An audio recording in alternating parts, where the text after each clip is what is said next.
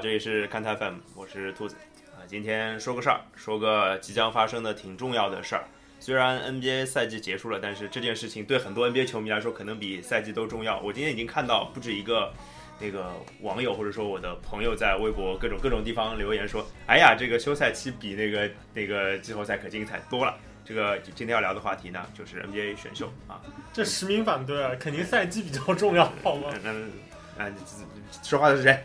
啊，大家好，我是大姨妈。嗯，大家好，我是四九。大家好，我是豆豆。哎，这个今天人员还是挺强大的啊。那个，呃，我首先跟借大老师的话说一句啊，就是大老师说那个赛季其实，因为我觉得今年季后赛因为不不激烈嘛，就是就是打花的比赛有点多嘛，对不对？所以造成了大家有一种哎呀，这个这比赛不精彩那个假象。鸡肋，哎，不激烈，哎，不激烈，对，所以就很多人就对那个选秀大会啊，包括夏天那个动向啊，大家包括最近也有这样乱七八糟的事儿比较多吧。呃，有有球员说公开声明要离开某支球队了，对吧？有有那个球队的总经理还是还还离开了，对吧？还是之前两年的总冠军球队，所以其实很多人就是说这个问题了啊。所以这不过这不是我们的今天要讲的重点，这些事情单独理一理，我们到时候可能下周会单独来录一期跟这个有关的节目。今天还是着重说选秀。那说选秀之前说件事儿，这个大家没有听到鲍老师的声音，对吧？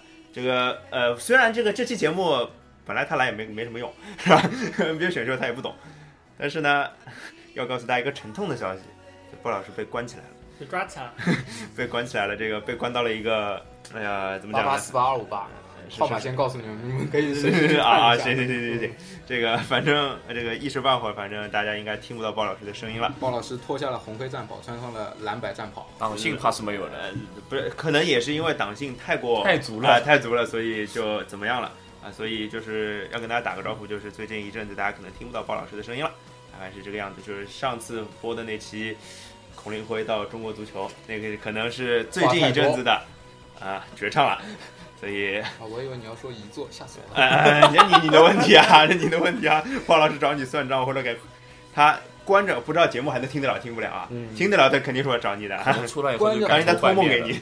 哇，这里面待遇这么好的啊！现在呃，我不知道，我没有去，还没有去探视过他啊，不知道。呃，那个，反正听友有什么想对鲍老师说的话，可以那个在我们的公众号、公众号后台啊、微博啊，那个包括呃荔枝啊那留言都可以啊，我们会转达的啊。好，呃，那回过头来言归正传聊选秀啊。选秀的话，其实今年的选秀相比前几年，应该还是有一个看点的，就是今年的新秀还是挺厉害的。之前也聊过嘛，在聊呃疯狂三月的时候，我记得我跟背包做过一期节目，就也聊了一些热门的新秀。那最知名的那几个名字，像福尔茨啊、球哥啊，大家可能都了解，对吧？但是呢，我不得不要讲一件很重要的事情，就是状元签被交易了。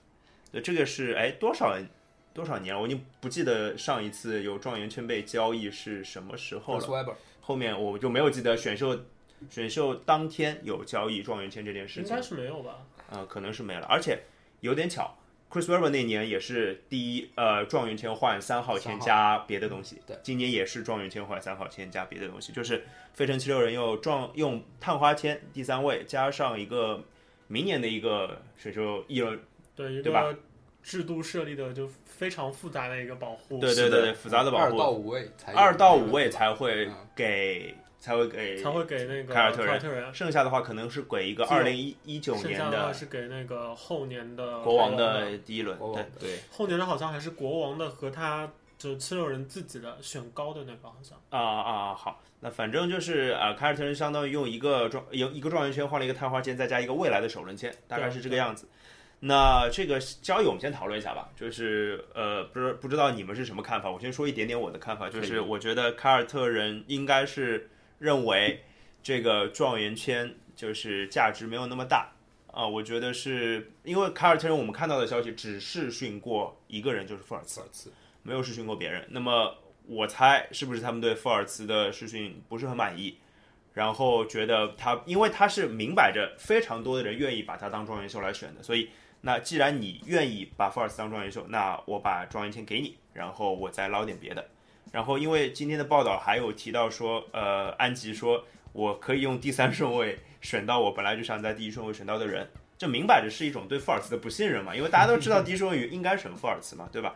所以哦，这是我的观点啊，所以我我是从安吉的角度讲的，就是他觉得那个富尔茨没有那么有用。那我不知道戴老师怎么看？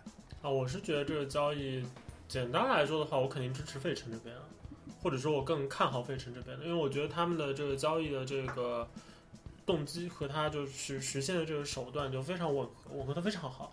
就费城七六人的一个他目前的一个状况，其实就是要后场，然后他的就是整个前场其实都有就是过去的这个高位潜力新秀。然后，呃，明年又恰好是一个，就相对来说后场球员没有那么丰富的一个年份。对，那对他来说，可能明年后年的这个选秀权会对他来说有多大的这个自用价值，说不准。然后在今年的这些新秀里面，其实我我个人觉得，就是从之前这整个一年吧，应该说风声都是蛮蛮一致的，就两个后卫是最好的。对，就他们要高出其他人一档。对，那本来费城今年自己的这个三号签，其实在今年这样一个年份稍微有点尴尬的。是的，是的，就这个签对他们来说，好像又就是要不到自己想要的人，然后如果勉强摘，就留下来最好的，又和自己的阵容不搭。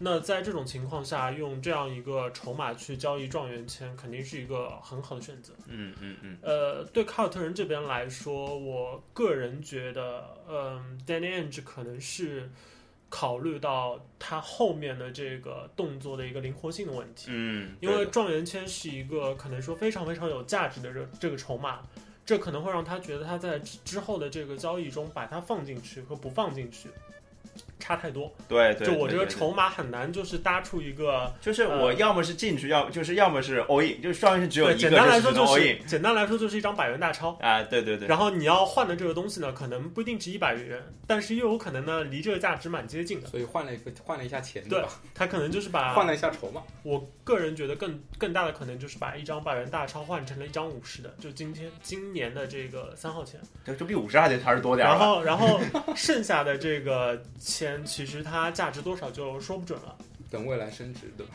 我觉得是我个人觉得 升值是吧？对，这这点的话，从我的角度来说的话，我是觉得通常情况下选秀这个状元签的价值本身市场价值的话，要比后面的要大大高出。啊，这是的，这是呃所以且特别是基本上对今年的一和三对比来说，对对，所以基本上哪怕是一个三号签加一个五号签去换一个一号签，也是都都是一个呃肯定是赚的。啊啊，四六怎么看？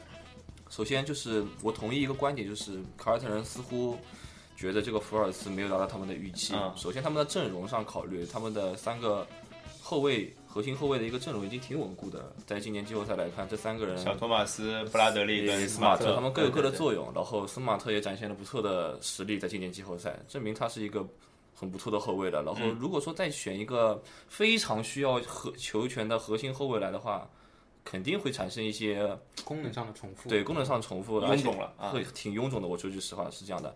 然后从他的阵容上补充来看的话，确实可能是需要一个锋线上或者说是三号位，三三四号摇摆上的补充，因为鉴于这是一个小球时代吧。对对对对对。然后但主打肯定就是三号位嘛，就是勉强可以顶一顶四号位鉴。于丹尼安吉一贯的作风，我觉得他做出这样的交易，我也并不惊讶。这就是一个安吉式的交易，是一个分摊分摊风险的分摊风险的一个很明智的交易。然后从七六人这边来看，我真的要首先要恭喜我七六人皇帝恩比德，恩比德终于实现了他的兄弟篮球，他跟他他跟他的兄弟终于在一起打球了。什么西门张照片斯啦，对什福尔福尔兹啦，大家其乐融融，真的是嗨的不得了。那个萨里奇在那边发了张照片，嗯，怎么没有我呢？我呢？我排斥欧洲人了。我不应该是今年最佳新秀吗？所以虽然说我们开玩笑这是兄弟篮球，但是在对一个新生阵容来说，有一些私交比较好的球员在一起，球队气氛比较好，是一件非常好的事情。对而且大家都这这几个人，我们都很了解，他们都对球权需要一定掌握。大地其实是一个非常需要球权的内线，对，然后西蒙斯不要说他，他是一个组织型的前锋，嗯然后福尔兹更是一个把球拿在手里的朋友。球不够分三三个球不过分，对啊不够分，真真的是，所以但是如果说他们有一点对吧，兄弟之间的默契，或者说很多事情他们朋友之间、兄弟之间好商量，那就大家每个人做出一点牺牲，那就很舒服了。然后就是你你还蛮看好他们的化学反应的，对啊，吧？而且七六人就像大老师说的，一直以来就缺一个比较好的就是核心后卫核心后卫去组织啊，不不不，我不单说组织，四七六人也没有什么好特别好的突破手，没有什么特别好的突破手吧？没有，那难道让大地来突破吗？倒也是可以的。嗯，所以说，我觉得说就是在从总的角度来说是一个双赢的选择。哎，OK OK 啊这，这会不会形成了怎么说新一种形式的抱团？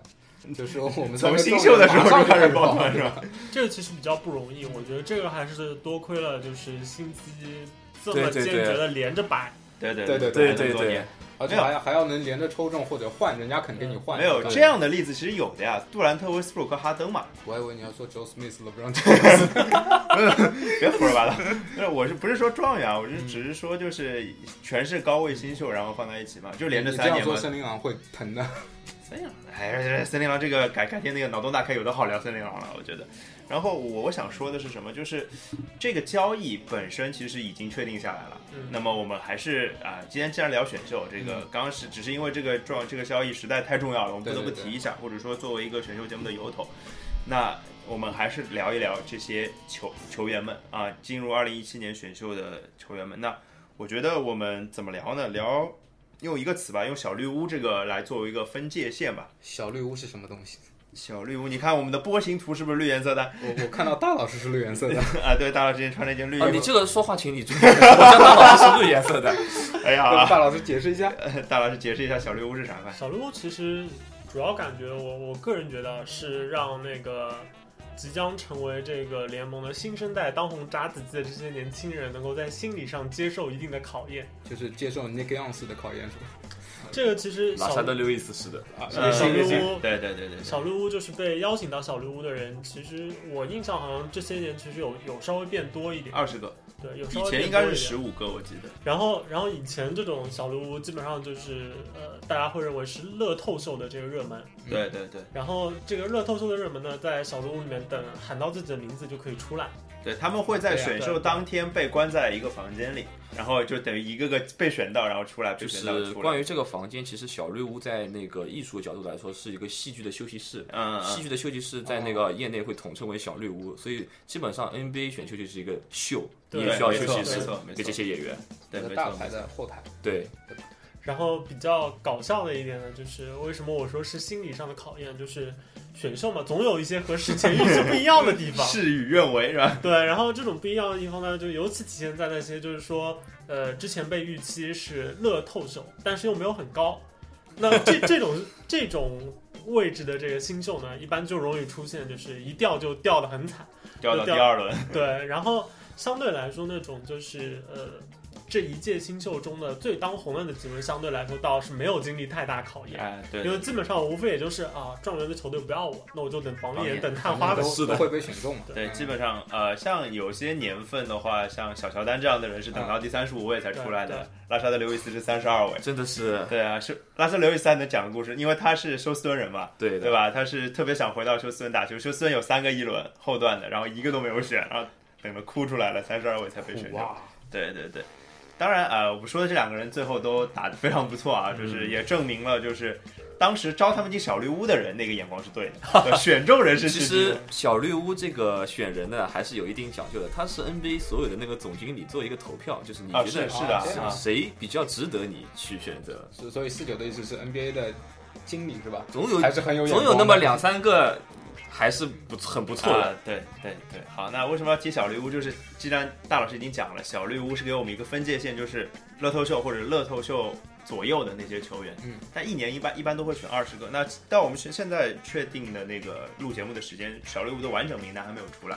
那么我们就以小绿屋为概念，大概遴选了将近二十个球员，然后我们把它分分类来聊一聊。那这个就是本届成绩比较好的同学。啊，对对对，资优生对吧？资优生评选大会啊，资优生嗯可以可惜他们没有直升班，嗯，对对对，还是要考。直升班被取消了呀，现在有年龄限制了。对啊，对对对对对对十十八岁不行，十九岁才可以啊。不能现在级对吧？啊、那今天我们这样的形式啊，我大概每一个部分我都会提大概五个球员左右，我先会说出五个球员的名字，然后我们做一点点的快问快答，然后那我来问，然后谁答？你大老师四九答答，大老师答，四九来不来？大老师，这个我防止被打脸。呃，这什么不是答案总是要打的我哎，这就是你录节目录太少。大老师，我脸都不知道被打成什么样。不是早，就毕肿了竟我年纪比较轻，脸还比较嫩，多打的话对我这个容貌还是有一定影响的。啊，好，你可以这么解释，毕竟反正我们都已婚嘛，你还没有婚，呃对吧？是我也不能这么解讲这么释就通了。可以可以啊可以可以可以，四九你你要讲这么直接，我也没有什么办法。给你个台阶下。可以没问题，不要说出来嘛，真是的，这个你这个说出来不就把台阶又抽掉了吗因为他前面已经说了嘛，那没办法了呀。啊，好，这样啊，我们快问快答。那我觉得先第一部分从那个，我们还是按照位置来分啊，从控球后卫来，因为大家都知道今年的控球后卫的强手非常多，我挑五个球员出来，就是福尔茨、球哥、福克斯、丹尼斯史密斯和法国小朋友叫什么名字来着？大老师，这个名字我一直念不来。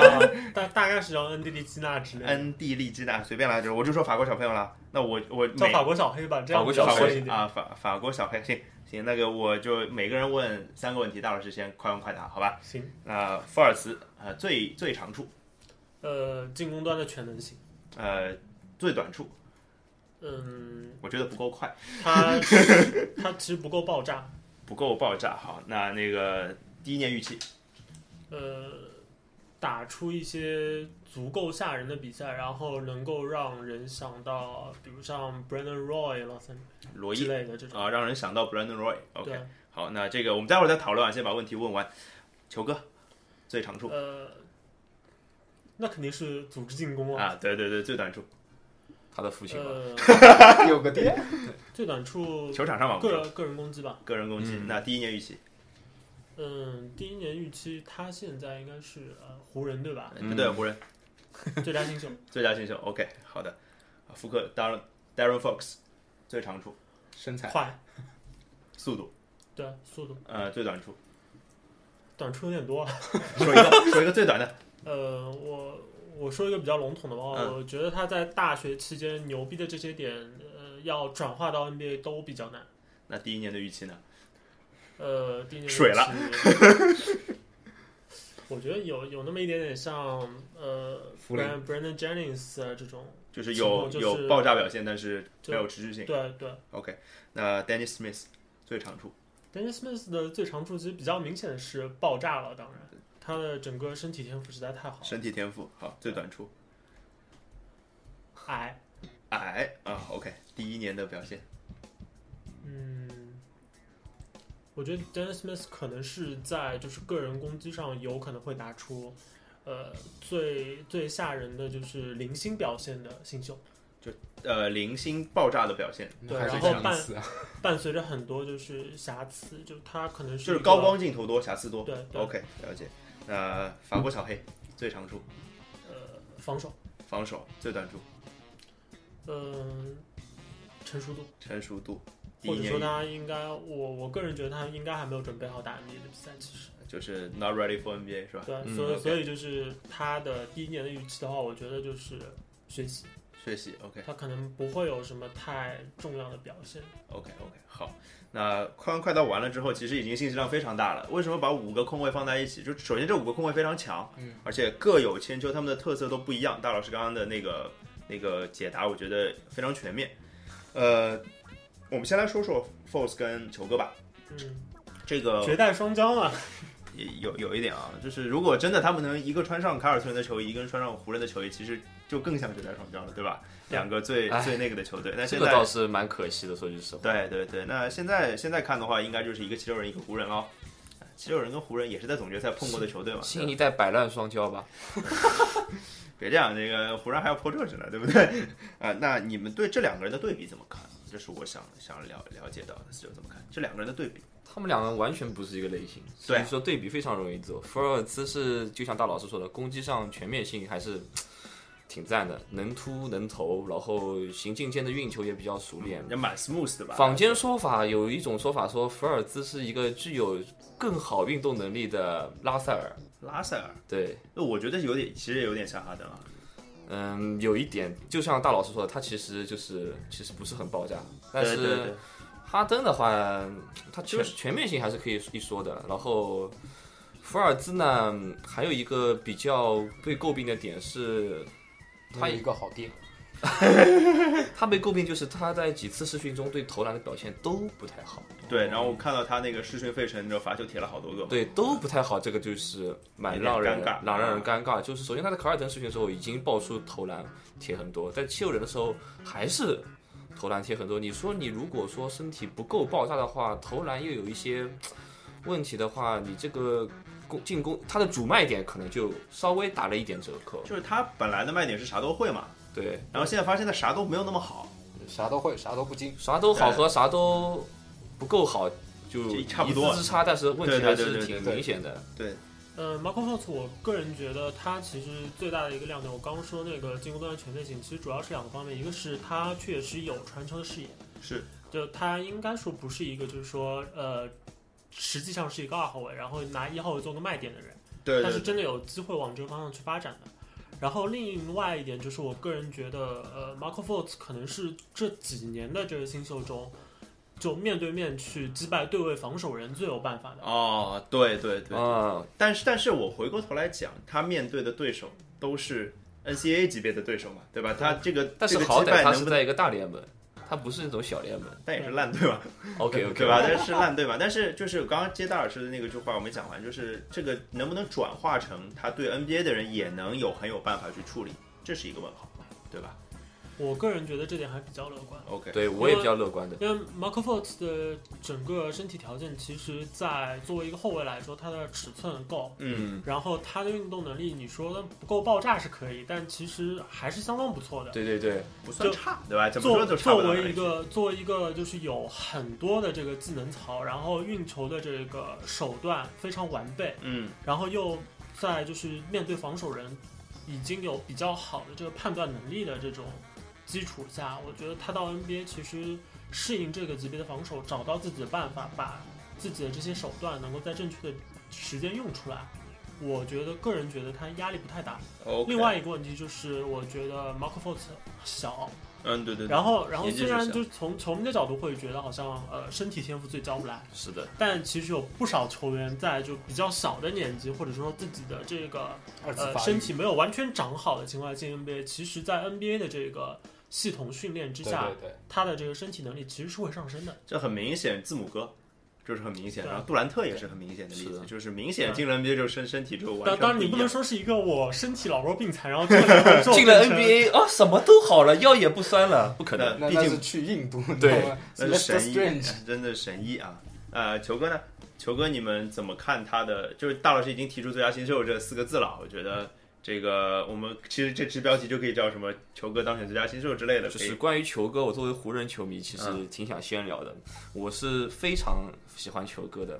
我本人对于大个控卫有一种变态的迷恋是吧？迷恋，可能因为我是一个非常复古的人，对这种大个控卫在视野上确实是有相当的优势的。他在球场上看了那你是有多喜欢利文斯顿？啊，我挺喜欢利文斯顿啊，嗯就是真的，可惜他没有到我的主队来，从没从没主队来 过，他其实去的球队还挺多的。对啊，对啊，对啊，对啊。然后球哥的话，嗯，他的视野好是我们全都知道的事情他的传球手段很多，他会用各种方式传球，也是我们都知道的事情。当然，他的弱点也相当之明显，他的个人进攻不仅是他可能不具备，呃，很非常成熟的个人进攻能力，而且他本人也没有什么特别强的欲欲望，嗯是就是有的人他可能只是在这个舞台不需要他使出太多技能，但是可能说球哥就不想用这些技能。不不对，不想用是一回事儿，就怕他没有怎么办？对对吧所以非常担心这个问题，而且他的三分投篮跟中投投篮是完全不一样的。他的中投投篮是很 OK 的，正常的投一个，正常跳投，但他的三分投篮是从左边滑绕一圈，绕一圈滑出去的，那是真的挺帅的。我从来没有见过这种投篮，坎比有一点砍比的感觉，可以比这么坎比幅度好像还要大还要。大一些，甩出去的。关键他们一家全是这么投的，就是大喊一声出去吧球，然后哥哥你叫我干嘛？自己出去了是吧？就人家是风车扣篮，这是风，车三风车分是吧？三分有点看不懂。对当然，当然，他的命中率已经是接受过考验的啊在 NCAA 已经是投这种怪异的三分投出百分之四十二的命中率，我觉得已经是 还可以了。挺棒的。而且据说试训下来的话，他的投篮还是不错的。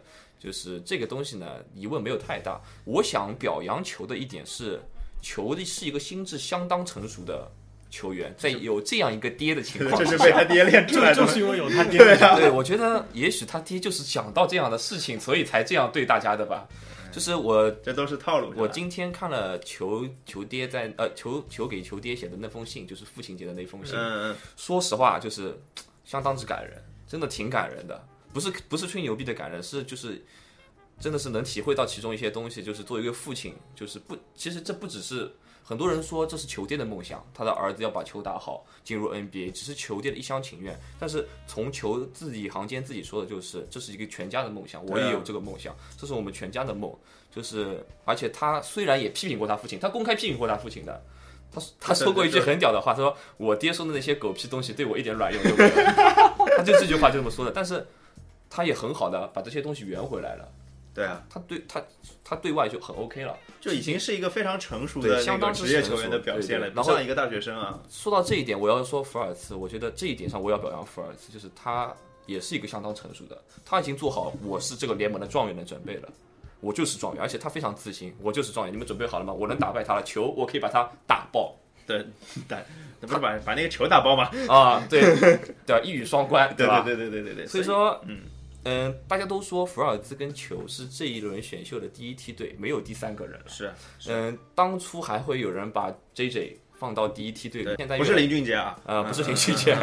然后现在呢而且，今年不止一个 JJ。对现在来说的话，第一梯队只有这两个人了。对，所以其实就是一个呃，刚刚我觉得那个绝代双骄那个词用的很好啊，就是今年他们两个人会让二零一七赛到一八赛季的 NBA 有一个非常明显的新鲜血液的注入，而且这两支球队因为球队的关系，他们都能拿到足够多的表现机会，所以大家期待一下。啊，而且 Lonzo Ball，我就是刚说到竞争那个最佳新秀嘛，他虽然是要和就是去年的状元那个啊，本西蒙斯本西西蒙斯但是 Lonzo Ball，我觉得他竞争最佳新秀一个比较有利的一点是，呃，那边有两个人竞争这边只有一个是吧？而且他在就是快节奏的比赛中的这个掌控力，我觉得毫无疑问在 NBA 就是一进联盟就应该能够体现出来。然后嗯他的就主教练 Luke Walton 又应该是一个蛮擅长这方面的调教的一个主教练。是的，毕竟之前的勇士对，然后的体系嘛，然后朗佐鲍被就是吐槽的比较多的，就关于他的投篮的那个问题。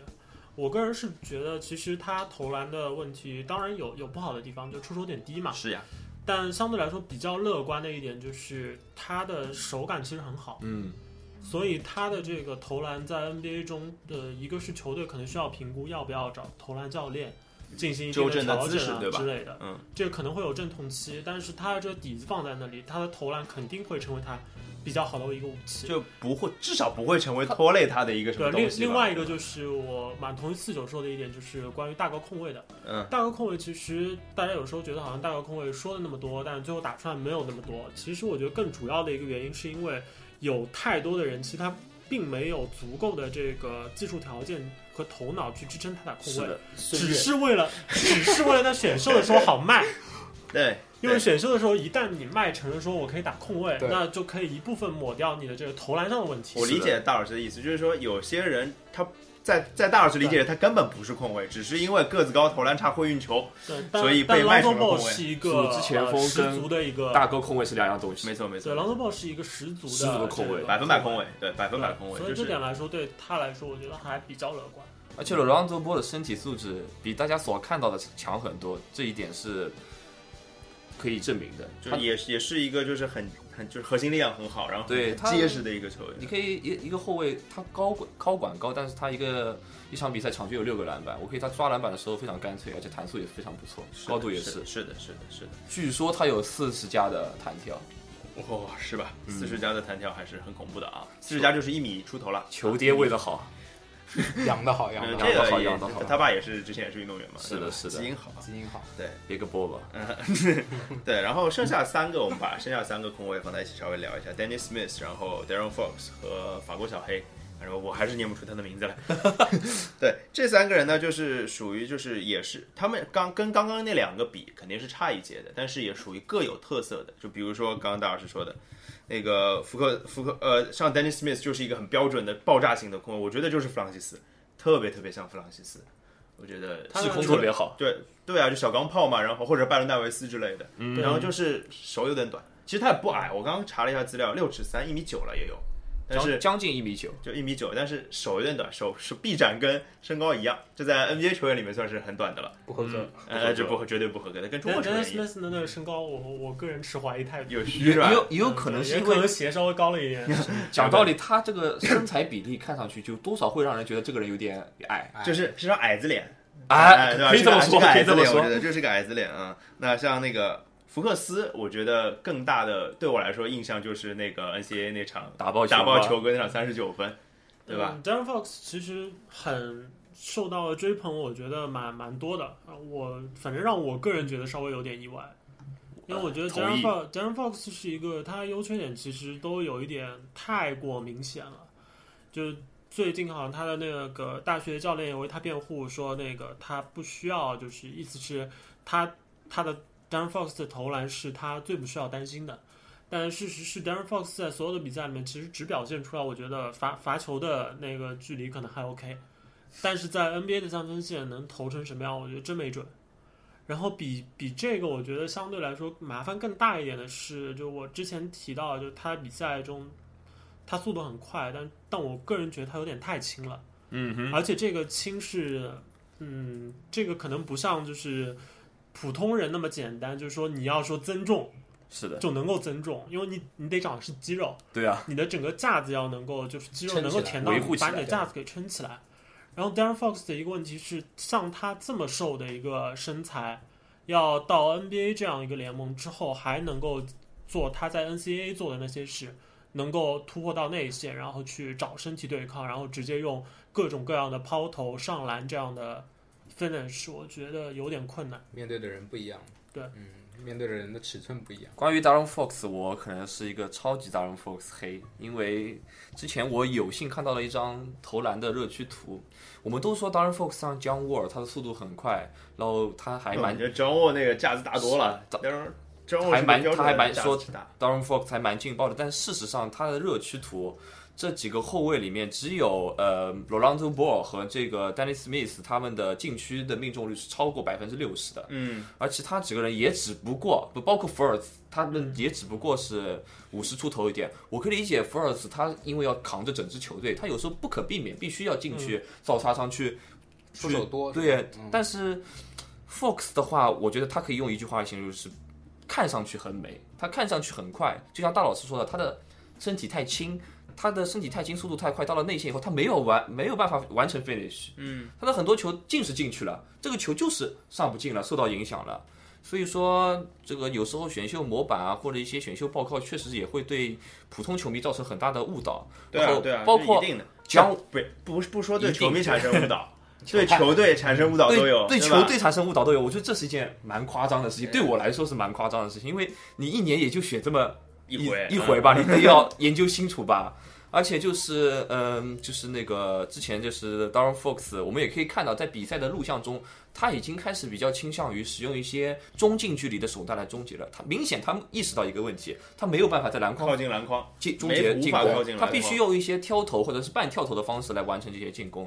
所以说，在 NBA 他如何把这些问题给弥补，这是一个蛮大的难题对他来说，而且要对得起这个第五顺位对他的。现在预测他是第五顺位被国王摘走嘛，对，所以他要对得起的话，他要付出很多努力的。所以说，在 Chicago 联合试训里面，他是一个比较活跃，他要向大家表现我要秀嘛，要秀，我要内我的内圈缺点不存在的怎么样？对，所以他还是蛮积极的，而且他的态度挺积极的，就是对媒体啊各个球队的管理层一致对他展现了好评。这个这孩子真的是一个从性不不说球技，从性格上非常成熟、非常开？朗的一你刚刚。讲到，就是我们刚刚讲到几个控球后卫的对象，其实他们的从那个叫为人方面，或者说这个这个表现方面，都是属于特别成熟。然后你是一个控球后卫，你必须在这方面有一些成熟的表现这也。是就是可能新生代球员会对自己的要求更高一点，这也是一件好事情。嗯，就是提到了一件事情，说 Fox 他已经来过上中国的很多地方，就是？他还没被选中，也可以看到，就是商业活动已经进入这些年轻球员很牵扯的很深了，而且就是一定程度上也帮助他们建立一个成熟的形象。这很好啊。那用鲍老师的话说，他们都是有脑子的人，对吧？对对对对对，然后关于 Danny Smith 的话，我跟就是呃大老师的看法是一样的，非常劲爆，而且确实能把他的劲爆转换成 finish 能力。很多人他很劲爆，但是他这个球放不进去，有屁用啊，对就是对？抗一下，绕了一圈球，但是他这个孩子他的综合的身体素质很好，他在空中能停顿，能够应对防守情况，再做出一些调整。我觉得很多人是一些年轻人是做不到的，很多年轻人只有一条直线冲进篮筐，要么就进，要么就不进，这我觉得你是说我们的他翟毅吗？这个没有可比性。又是胡说八道要么就进，要么就不进，还有第三种结果吗？就我来说，我并没有从这几个球员身上看到有就有，没有就没有，是吧？很强的造犯规能力，我暂时还没有看到。呃，对，相相对来说的话，就是呃 j a m Fox 呢，相对还比较大。刚说说了蛮多他的缺点啊，他相对来说就比较大的一个优点是，他从在一支比较成熟的球队，嗯他可能是唯一唯一一个在一个非常成熟的一个团队中打球的人。嗯，并且掌控球控卫，就掌控球权，怎么样喂饱大家，这些可能是。呃，特别是考虑到阵地进攻，还有在 NBA 可能打的最多挡拆这些，，还有自己的类型。啊、这些对他来说都是比较好的一方面。但是我个人对他最大的担心其实就是长肉。就长肉了，还有能不能维持呃，现在的速度，因为因为我对吧？我觉得一定要找模板的话，我甚至觉得 Brand Jennings 都要比那个张沃来的更像，和他更像。只是投篮没有啊 Brandon 对对 Jennings 这么潇洒。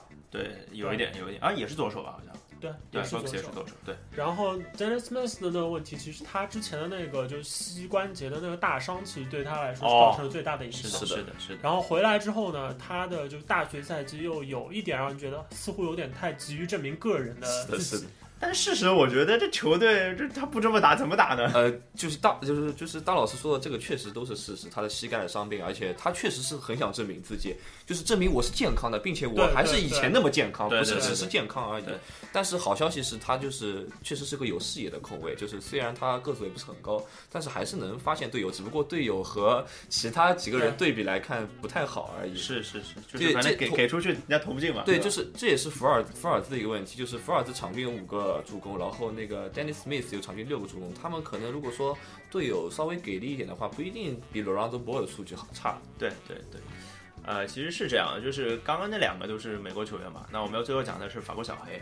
法国小黑，大家就是基本上是可能整个选秀前段新秀里面最大的一个 X 因素，就是没有什么人很了解他。因为以我们比如准备选秀资料的时候看，就看得到的东西啊，基本都是一些什么 U 十九青年赛，哎青年青年联赛的那个部分。那就青年联赛，当然它是一个大杀器了，对的，对吧是，是就是啥都啥都啥都厉害。对对，对吧？手长，个儿高，运球好，突破犀利，能爆炸，对吧？嗯、但是换到刚刚大老师也讲了，可能他需要用防守先在 NBA 立足，大概是这个意思吧？嗯，我觉得他现在谈在 NBA 立足都有点太早。防守的话就可能选选他的这支球队，必须要就是设置好一个比较好的一个培养的这一步一步怎么来，好，不能够太急着把他 push 上去。因为我觉得在这些就是新秀里面，你要把他就很快的推上去的话，那最安全的选择大概是 Lonzo Ball 和 Dennis Smith。嗯，因为他们一个是就是有比较好的成熟度，而且快节奏已经，呃，我觉得他朗多鲍在快节奏的比赛，甚至比很多现在 NBA 的主力控卫好。都好，对对对，然后 Dennis Smith 是因为他的打法打法其实非常非常美式，对就你你叫一个拴条狗他都能打，至少他就是自己作为一个就是呃菜鸟，因为大家对菜鸟的预期通常都是你可以犯错，但是你得有表现，对对，你得闪，对对，你你有你闪光，闪亮犯错不要紧。以这样一个标准来说，我觉得对于 Dennis Smith 来说，之后真的是你这拴条狗都行啊，反正隔时不时能来几个就是强突内线、隔扣之类的。对，漂亮然后漂亮的分球给外线三分，对对对能，做一套集锦就 OK 了。对哎，然后对对法国小黑来啊，来说就不是这样，因为他打的太多比赛都是在欧洲嘛，然后在欧洲的篮球其实和美国有很大的差异。没错，对，一个对控卫来说，我觉得这个适应最最明显，也可能是对欧洲球员来说最困难的一个地方，就是呃美国人更爱我有一个人，然后看着你那个人，我对位就是全场怼你。怼死你啊！那欧洲人很少这样打球。对对对对对，那这一点作为一个控卫来说，就是你的推进任务啊，你的进攻组织任务都是建立在你的你对自己的运球要有足够的自信，你不不必浪费太多的心神去考虑我要怎么护球的情况下。那法国小黑之前打的比赛，呃，大多数都还是在青年的这个级别上。对对对，那这个到 NBA 的这个转化，我觉得跨度是比较大的。是就差的太多了。另另外一个就是他有很多方面其实都表现出来的更多是潜质，他并没有就是兑现，对吧？他他没有就是哪个比赛的方面其实包括他的防守，因为他呃作为一个控卫嘛，所以他如果到 NBA 如果要防守起家，如果教练试图让他去防二三号位的话，嗯，那他的身体对抗作为一个这么小的娃来说，就又高又瘦，纤细纯良，那你 纤细纯良还还好还好不白啊，这是个小黑啊。这是一种施暴，你知道吗？让他去 所以所以我觉得我觉得是得犯罪了。选他的球队一定要有这个足够的耐心，你得知道你选他是为了什么。啊，就是不是马上就要出成绩的。对，现在来看，对于小法国小黑比较感兴趣的两个球队，一个是尼克斯，一个是小牛。嗯，首先谈一下小牛，小牛其实是一个对于后卫培养挺有经验的队伍。对呀，当然，德文哈瑞，但但是他们爱培养我是矮的，哎，对的，矮的。然后，但是这个其实是高的。然后，法国小黑呢，这个球员就是，你看录像，任何一个热爱篮球的人都会爱上他。就是他在一些小的小的技术和一个小的动作里面，就展现出一种东西叫做灵气。啊，很多人就是没有这种东西，看上去就是打球很死板，对但是这个球员就是很有灵性，而且他的身高很 OK，又是一个高个子，当然他还没有学会如何用他的个子来打一个高个控卫，啊，对对，这个还是他没有们他那个那种级别可能也不对对太需要。对，然后我看了一眼，我看了好几场他在欧洲的训练营的录像和他这个 U 十九的比赛。首先一点，就像大老师说的，节奏跟 NBA 不是。不说 NBA，嗯就跟美国高中比赛的节奏差太多了。美国高中比赛这一球打完了，发球一个一个长传直接传到中场，空位拿球直一一下攻进内线了。嗯然后欧洲还在那边，呃，你上来挡个拆，绕一绕，我再比划比划运两步，来个比较骚一点的 cross over 什么，再弄进去，就是节奏实在是差太多了，给我一种感觉。嗯，就是可能这是他非常需要适应的一个一方，节奏变化太大的话，就是我因为自己有体会，打全场跟打这种半啊，完全不一样完全不一样，或者说说节奏不同，跟谁打也不一样。对对对，然后这是一个问题。第二点就是还有一个比较喜欢他的球队是尼克斯，嗯，尼克斯就是一个急需急需一个潜力的球队，这个球队已经作为一个尼克斯球迷，这个球队已经烂到根子里了，再说下去我要哭了。就一潭死水是吧？除了波尔津吉斯，连一点闪光点都看不到，一个黑暗的纽约城，跟歌坛快差不多了，你知道吧？需要蝙蝠侠，对，所以说急需一个比较有潜力的球员，但是千万不能太心急，对于这个球员过分的就是拔苗助长拔苗助长，然后甚至对他施暴。啊，就是我们都说 Fox 很瘦了，我们可以看到法国小黑比 Fox 还要更单薄一些。对对对，但对单薄一些。然后好消息是，他在最近半年，或者说是一最近这个赛季，他对于个人进攻的认识和他的技术都有很大一个提升。对对，这个是就是很明显，有人告诉你们，跟人告诉他了嘛，说对你下个赛季要去打 NBA 了，你知不知道你要干嘛？哦，好好好，好，把进攻练出来。，毕竟现在选秀都是有团队的，无论是身边的亲朋好友还是教练，都会对他有帮助 你。说球哥吗？哎，我、哎、是的，我就是在说他，好吧？哎呀，亲亲朋好友，哎呀天哪！我没有什么意志，我就在明指。嗯，没有，当年那个谁啊，Mike Conley 好像经纪人是他爹吧，对吧？也是好像奥登的经纪人。当时他们俩高顺位被选中，我但当时就是很多人都说康利是那个借着奥登的关系嘛，然后是他那个时候还有一个是体测嘛，他体测非常吓人的。但是没有人想到他能当年第四位被选中嘛。对。但是事实证明，康利比奥登牛逼多了。康康利的以结果来看，应该跟他爹的基因有太大的关系。对啊，对对对，他爹是那个好像美国以前可以发球线扣篮嘛？啊，对，三级跳运动员好像啊，是。就是反正各种冠军啊。就是顺便提一句康利啊，因为当年尼克斯也考虑过康利，我就顺便提一句，康利这样的球员，你说他身体素质不好，但是你仔细看他的打球，发现他其实运用到他的身体素质的。对，他一些空中的调整和一些上篮，他还是很稳定的，不是说不是说一定要有一个疯狂之暴扣才能说他身体素质好，就是有一种讲法空中的。对抗还是很好的。就是不夺人眼球，对，但是很有用，灰熊很实用，灰熊是一个蛮铁血的队伍，康利还是蛮符合这球。非常非常符合。我觉得就是给给康利那那一份合同，所以说我希望就是今年选秀，如果说这些球队要选就是球员的话，也要考虑一下这些球员到底是否符合自己球队的风格和一个文化传统，也是蛮重要的。啊嗯，这是这个这个是远了啊，这个我们选秀完之后可以再聊一聊一期节目。选秀完怕他们怕是他们就来不及了，后悔了。不是不是，我们我这是我们吹逼不负责任的呀，就是我们就吐槽嘛，就对哎这个这个气质不合，这个还蛮配对的。对对对选秀之后可以聊一期是的是的这个啊，下个礼拜我们就聊这个。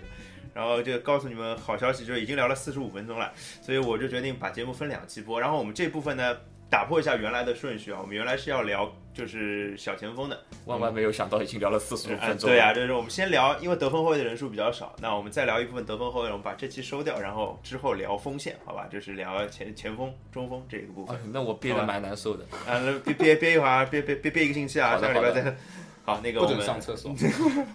好，那个得分后卫快问快答谁打呀？你们俩还是打得分后卫的话得，分后卫就三个人吧，我现在选择出来的就是一个是蒙克马里克蒙克，一个是杜克的肯纳德，然后另外是多诺万米夏。大概我就找出了这三个，就是算是现在看到选秀排名前二十里面的得分后卫。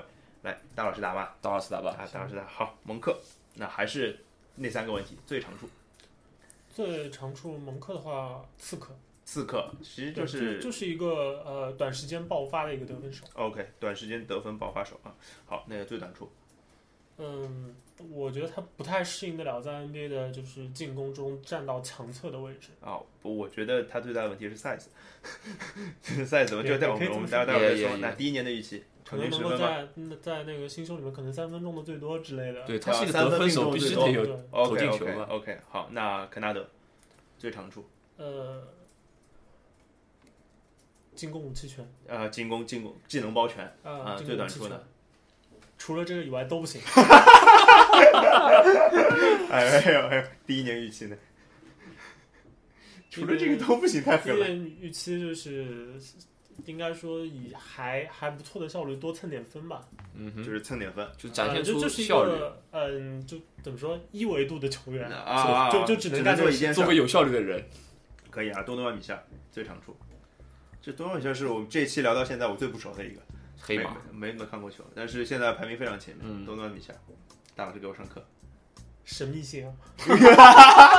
狡猾，呃最长处神秘，哈，最短处太神秘了。神秘性啊，我也想说神秘了。我我我觉得其实这这么说吧，他的那个长处的话，就是他到 NBA 就是如果转化得了的话，嗯，确实有一个蛮蛮高光的一个前景，应该说是，嗯就或者说是卖潜力吧。这这不是短，他现在聊短处了呀，短处的话，我觉得转不了啊。就是不就不行是吧？卖不了钱对会有风险性。他的我我觉得他的，那你第一年预期就是打不上球是吧？我觉得他的技术底子不够。啊啊，就基本功不够。对，OK，那第一年的预期呢？第一年的预期下放呃打打酱油，打酱油就就是纯打酱油。就是一场均五分钟。我我不觉得他现在能够就是进一支球队的轮换，哪怕再少的时间。就是说，如果这支球队还真的在要这个比赛的话，我觉得他进不了这个轮换。哦，OK，就不能进常规轮换。对，OK，懂了。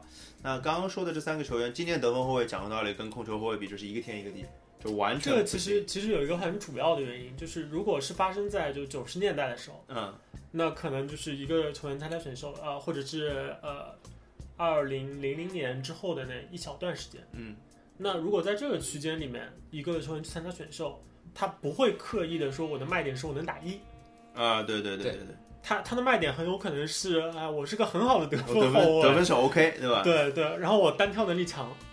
但现在因为整个 NBA 的环境变化了，所以导致的一个结果是，在就这个球员进了大学之后，发现哎，我能打一，哇拼着老哦！命往一上那一定拼着老拼着老命，一定要这是个表现出来。给我球给我是吧？我我要能打一，对，如果我不能打一呢，我就说我是呃组织前锋，身手全面，就绝对不会现在还有一个就是球员说一定要努力的往自己标榜，就是我是一个好的得分手。没有，就现在只能打二后卫的人变成都是后妈养的，都是这种感觉，就是反正别人剩下的嘛都现现在就是亲妈养的两亲妈养的人，就是身身身后贴着的标签基本都是全能或者是组织。组织组织前锋，还有我能打一，对后妈的都都是那个，你回头 P 个图啊，豆豆。可以出一个 亲文化妈跟后妈衫，我能打一。对啊，就是有有这种感觉，就反正二号位现在就是只就是被变成了一个只能得分的一个标签。我们刚刚聊的这几个，其实蒙克也是，那个肯纳德也是，是的都是真的只会得分，看起来。是蒙克这一届被诟病最大的，首先是他的 size，他的臂展，他是个短臂男，嗯对他矮还是短臂男？而而且就是他似乎没有展现出能打一的能力。不是似乎可以把似乎这样好的，就他就不能打一，然后对对对嗯，关于蒙克的话，我不太赞同网上普遍给他给他的几个模板，甚至有有谁啊人给、给出了他是威斯布鲁克的模板，我非常、非常之不赞同。就那威斯蒙克蒙克斯布鲁克黑人问号？蒙克确实有非常的爆炸的弹跳和他的速率，但是他本人似乎更倾向于把这些用在他的跳投上。啊，对对对对对对，这跳的高头。与其说他是这种，我也不想再提及威斯威斯布鲁克的名字，完全不搭边。我觉得他更接近于就是 JR 这种类型的，在于外线那种刺客爆发性的得分，去完成一些比较高难度的投篮。而且这家伙似乎非常喜欢颜射对手，啊，对，因因为跳得高对，嘛。在在对赛中特别喜欢表现出来，他就一波流能力特别强，而且他颜色对手的命中率相当高，这怪怪的。就是 就是也可以说这是一个优点吧，就是他虽然是逆时代而行，但是他确实展现出非常爆炸的得分。就这方面的能力的确是你想想，他不能打一，也就他在球队中没有太大的球权。他没有太大的球权的情况下，他竟然也能得到在 NCAA 场均十九点八分，仅仅就是落后于福尔兹在后卫中这样的一个数据，也可以看出这个球员腰有他腰的地方，呃，他有他得分的灵性，诡异的球员。天生刺客就是形容他的我现，在在外面放脑海里面的炮。画面就是他颜射 j a s Smith 的画面，jr smith 再延射回来，没没有 j a s Smith 防守不是防对手的投篮是百分之九十一，那我那那可能 J J R Smith 被他颜射完以后露出了欣慰的笑容，后继有人。没有，我我在想啊，就是这个蒙克这样的球员，就是可能跟他去到哪样的球队，或者说给他安排什么样的位置也有关系吧。就是如果球队里足够可以赋予他信任，就是你只要当一个板凳上的上去抢分的得分手就好了，不给你安排别的任务，特别是新秀嘛，呃现在来说，可能会好一点。现在来说比较关注蒙克的有三个球队，一个是尼克斯，尼克又小牛，就是这两支球队也是同时比较关注法国小黑的两个球队。对对对对，还有一支球队是森林狼。如果说去尼克斯或者是森林狼的话，他可能自由度还会挺大的。森林狼，森林狼的话，我觉得二号位的人选扎克拉文的话，不知道他现在恢复的怎么样了。对对对，有可能如果说伤病恢复的不是很好的话，会先用蒙克打一打。嗯然后尼尼克斯的话，二号位卡利特里的话，也不可能。如果要呃球队比较偏向于要兑现天赋的话，也可能先让蒙克打起首发，嗯锻炼锻炼。小牛的话，那就可能。要可能要从替补打起，因为毕竟马威斯利马修斯的攻防两端还是领而先他很且小。牛不是应该还有塞斯克里这样的人嘛，就不太应该选蒙克，就感觉类型有点像的。蒙克之前的那个比较多的消息说尼克斯嘛，嗯但这个其实比较关键，其实就是看尼克斯怎么动，因为八九十的这三个顺位其实都是对后场有需求，是的，是的，所以他们的某种程度上其实就是你把人挑走了我就没了。某种程度上也可以发现，其实是小牛跟尼克斯在做一个博弈，通过释放出的信号跟那个新闻这方面，就没有人知道他们内心真的到底要谁。我到底要不要抢呢？哎，你猜呀，对不对？就是这种感觉。对对对，是这种感觉。然后关于那个多诺万的话，我觉得说句神秘性，是说的实在是真的是，就是他可能进联盟就要被下放，也可能说不定这孩子进联盟也会打上首发，因为现在从各个经理反馈来说，多诺万可能是本届比较靠前的一个黑马了。各个经理对他的就是褒奖之词都是挺多的。首先他呃身体素质是很很很不错的，嗯然后在大学中也表现出了比较强的那个防守能力，但是仅限是在大学。OK，然后进攻端的话，他也可以投，也可以突，所以说，呃，基本基呃，关于基本功的话，我也看了一些，他最近是非常之注重自己基本功的训练，也说明他之前的基基本功确实不不行。啊。嗯、所所以他是黑马。如果说他基本功好，他也不会是黑马。对啊对对啊，，Donovan Mitchell 其实他一个比较特别的地方就是他其实是很典型的一个拿我将来有可能打一做卖点的，是的，这这点非常明显，因为蒙克哭了。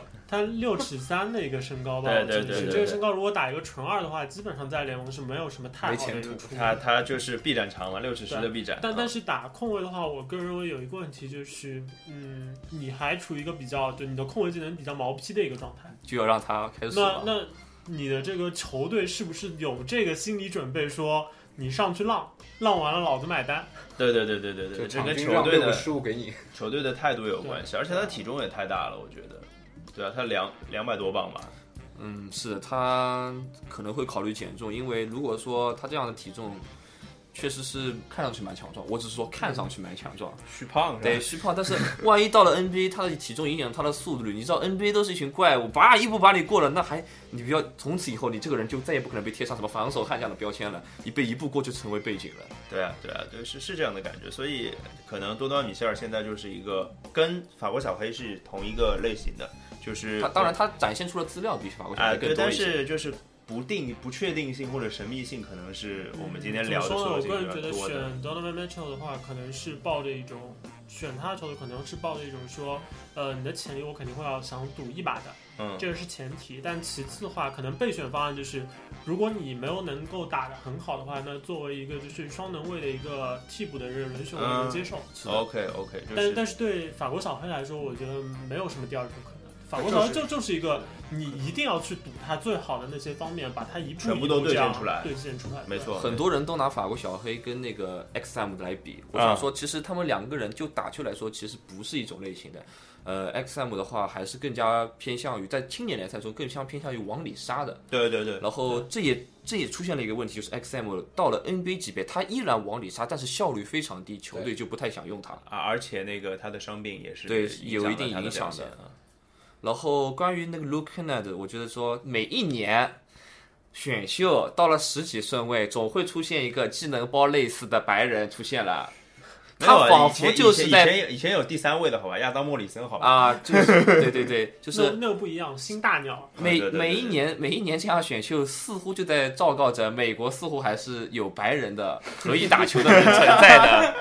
然后 Luke Kennard，嗯，他的问题呢是他的防守进攻在 NCAA 都够用，然后但是就是他的体测的话，我觉得其实也不算太差，手短，就是手短了点，但是也足够应付 NBA。他的问题在于，他似乎就没有什么再能往上走了。选他的球队也要想清楚，他可能，呃就，基本上一个基本上就这样了，完成状态对，接近完成状态。当然，这个球员球商还是挺高的。啊对啊对啊，嗯，只知道如何处理球，这是一个点。就是他虽然打二后卫，对对他打不了一，但是他会处理球，这是一个点。这这个我觉得拿他和呃蒙克做对比其实挺好的，嗯，因为蒙克身上有的很多特质是 l o c a n a 的这辈子都不可能有，就那种弹跳呃颜色点点一下人啊，然后一步冲进去一个暴扣啊，但是呃蒙克的缺点是他的这些很。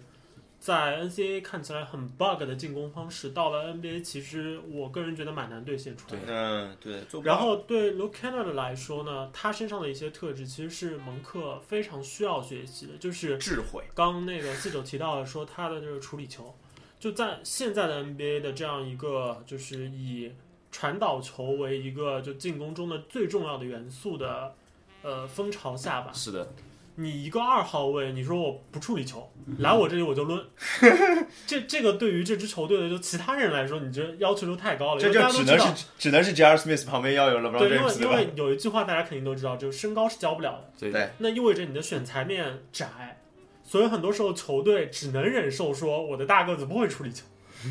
但但你球队再来一个，就是你的得分后卫也是不能处理球的，还矮，那这个时候分担在其他人身上的这个责任就更大了我觉得说到这一点，Monk 有个非常好的前车之鉴，这个人叫做 OJ 梅奥。啊，非常值得他借鉴。就是你这样一想，这个人两个人确实真的非常像。我觉得文科也是当时在高中非常之热门啊，热门，然后我觉得没有是初中就热门了，对初中就长到一米九，哥们这个人怎么长的？对 对，大家都以为这个人到了大学会长到两米，至少两米出头吧，没想到这孩子就不长，还是一米九三是吧？很难受。我是非常喜欢 OJ 梅奥嗯的，就多少会对 Monk 有点偏爱，也是这个道理。毕竟是那么 bug 的球员嘛，所以说，希望他真的有所借鉴，就是脑子清爽点。要 有脑子。对，大老师鲍老师说的有脑子。对对脑脑子还是还有之前还好像还有个新闻提到某位当红辣子鸡似乎看不懂战术，这个新闻不知道哪里有没有传过啊？啊，这个我本来本来是本来想那个默默的引掉这个新闻的啊，就是让我们就就把这个故事当做最后的这这这集的最后，好吧？嗯，这是这个说的不是别人，就是说的就是我们的准状元了。是的啊就是福尔茨啊。那个是小道消息啊，这个大家听过当谈资跟人随便说一说，但是不要，我觉得不要当真比较好。对我们看一个消息，不要管它真或者假，要看它反映出的信息到底有是什么有。有有意思吧？还有对，吧？有没有信息？这个首先这个故事很有意思的，因为它跟福尔茨有关，而且是福尔茨不太好的信息。是的，是这样子的，说啊，凯尔特人为什么会放弃福尔茨呢？是因为啊，他们去跟福尔茨单独试训啊。其实单独试训，我觉得肯定不是球技上的，嗯主要是跟他去做一些交流，了解他一些人人本身的呃性用用的最格之类的。多的手段就面面啊面试对，其实聊啊对对，就是说话就跟我们一样聊，的。是吧？聊着聊着发现 福尔茨不懂战术，我觉得这个有点尴尬。我觉得不懂战术，可能是因为这是个小道消息，要限于小道消息，所以变成这样。嗯嗯，我觉得福尔茨战术肯定是懂的。嗯，他作为一个就是高中的时候，虽然不是非常有名的球员，但是好歹是接受过传统的美式的篮球呃教育洗礼的。他战术不懂的话，哥太港了吧？我感觉不会存那那你觉得这个新闻怎么会传成这样子的呢？感觉还是凯尔特人要有意释放一些信号。当然，这个新闻我记得啊，我记得是，我记得在卡尔特人正式交易之前就已经有这个新啊闻对啊对啊冒出来的。对啊对啊，也是一种释放信号的方式，而且福尔兹，我说他不懂战术，我是绝对不去相信的。但是他可能看不懂史蒂文斯的一些战术，呃有是有可能的。毕竟第一次接触，可能年轻人也比较紧张，或者说是有点方是吧？呃而且鉴于他大学的时候可能已经遗忘战术一段时间了，已经战术和他这个东西，就是这门课他已经很久没有上了，突然让他上回这门课，多少会有一些我就是战术本人。遗忘了战术，我觉得也可以理解。所以对于福尔兹这方面去苛责他是没什么太大必要，但是还是一个蛮有些蛮有好消息。对对对对，当一个结尾还是不错的。那我们这期现在先聊到这边啊，然后那个下一期我们就聊一聊锋线的球员，然后会给还会给大家推荐一些，就是现在可能没有在明面上的，但是他们是二轮可能会变成黑马的一些新手。那我们这期今天就先聊到这儿，拜拜。黑暗世界，不要再蒙蔽我们的眼，还我眼睛，让我看清。黑暗的势力，不要再涂黑我们的脸，还我干净，让我清醒。